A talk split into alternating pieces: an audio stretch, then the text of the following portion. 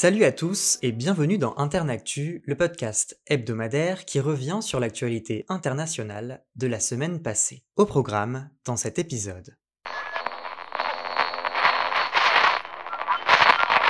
Sur le front de la guerre en Ukraine, les deux parties au conflit ont chacune revendiqué des victoires cette semaine. Alors que des combats féroces ont lieu à Bakhmut, dans l'est de l'Ukraine, Kiev dit avoir avancé de 2 km autour de la ville vendredi. Nous n'avons perdu aucune position dans Bakhmut cette semaine, a annoncé la vice-ministre ukrainienne de la Défense dans un communiqué. La Russie a nié jeudi soir toute percée de ses défenses par les forces ukrainiennes.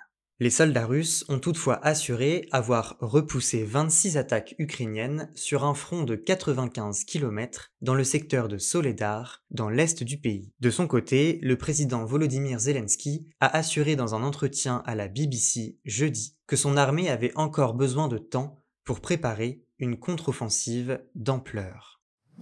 L'île tunisienne de Djerba est endeuillée. Mardi, un gendarme a abattu trois de ses collègues et deux fidèles devant une synagogue de la Griba alors que le pèlerinage juif annuel prenait fin. Une enquête criminelle préliminaire a été ouverte mercredi pour déterminer le mobile de l'assaillant. D'après le ministère tunisien de l'Intérieur, le gendarme a tué l'un de ses collègues sur le port de Djerba avant de gagner les abords de la synagogue où il a ouvert le feu sur les forces de l'ordre. L'auteur de l'attaque a finalement été abattu. Cette fusillade survient au moment où le tourisme connaît une forte reprise en Tunisie après un net ralentissement pendant la pandémie.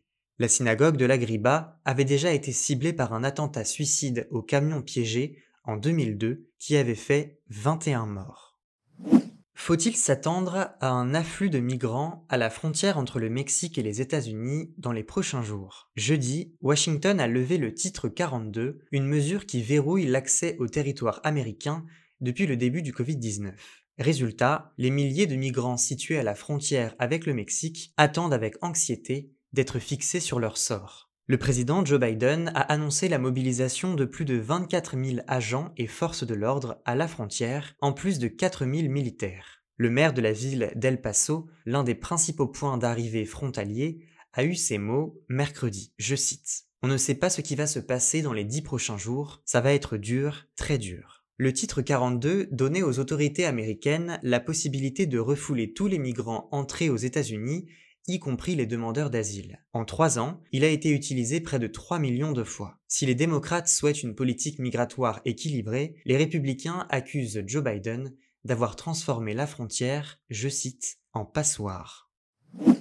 Face aux températures de plus en plus chaudes, l'Espagne a adopté jeudi un plan de plus de 2 milliards d'euros. Objectif, lutter contre la sécheresse et le manque d'eau et soutenir les agriculteurs. Le pays connaît actuellement une forte sécheresse. Le niveau des réservoirs est tombé à 48% de leur capacité durant la première semaine de mai. Un niveau encore plus faible en Catalogne et en Andalousie, les deux régions les plus touchées. Sur les 2 milliards d'euros, près d'1,5 servira à la construction de nouvelles infrastructures pour remédier à la pénurie d'eau. Le reste du montant sera alloué à l'agriculture, venant aider l'élevage et les producteurs de lait. Le manque d'eau a contraint beaucoup d'agriculteurs à renoncer aux semis de printemps, avec le risque de provoquer des pénuries et une explosion des prix. L'Espagne a connu son mois d'avril le plus chaud et le plus sec depuis au moins 1961. Le Pakistan n'en finit pas de connaître des secousses politiques. Vendredi, l'ex-premier ministre Imran Khan s'est vu accorder sa liberté sous caution par un tribunal spécial d'Islamabad. Jeudi, la Cour suprême avait invalidé son arrestation dans une affaire de corruption. Après avoir examiné un recours déposé par ses avocats, le président de l'institution judiciaire a jugé que, je cite, le processus entier devait être revu. Renversé en avril 2022, Imran Khan, 70 ans, avait été placé en détention provisoire mercredi pour 8 jours. Son arrestation, mardi, a poussé les soutiens de son parti, le mouvement du Pakistan pour la justice, à manifester par milliers. Des heurts ont éclaté avec les forces de sécurité. Au moins 9 personnes sont mortes dans ces incidents, d'après la police et les hôpitaux. Des centaines de policiers ont été blessés et plus de 2000 manifestants arrêtés le haut-commissaire de l'ONU aux droits de l'homme a appelé, je cite, à la retenue et demandé aux manifestants de s'abstenir de toute violence. Elisabeth Jean Carroll, c'est le nom de la personnalité de la semaine. Ancienne chroniqueuse, cette américaine de 79 ans est une journaliste et autrice reconnue. Mardi, elle a remporté une victoire judiciaire contre Donald Trump. L'ancien président a été jugé responsable d'agressions sexuelles par un tribunal civil de New York. Il devra lui verser 5 millions de dollars pour diffamation. Née en décembre 1943, Betty Jean Carroll, de son vrai nom, étudie à l'Indiana University dans les années 60. Elle souhaite devenir écrivaine et journaliste. Pour son premier papier dans le magazine Esquire, elle adopte le raccourci E. Jean en guise de signature. Elle écrit ensuite pour The Atlantic, Vanity Fair et Playboy. Dans les années 90, elle anime sa propre émission basée sur sa chronique Ask. Jean du mensuel LUS où elle répond aux questions des lectrices. Une chronique qui s'arrête fin 2019 alors que la journaliste a lancé des accusations de viol contre Donald Trump en juin de la même année. En avril dernier, lors du procès, elle a ces mots.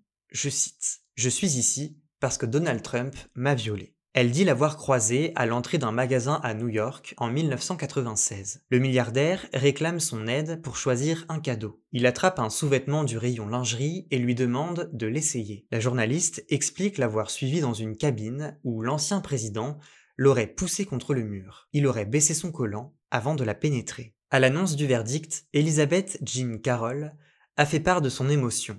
Je cite, Cette victoire est celle de chaque femme qui a souffert parce qu'on ne la croyait pas. Aujourd'hui, le monde connaît enfin la vérité sur Donald Trump.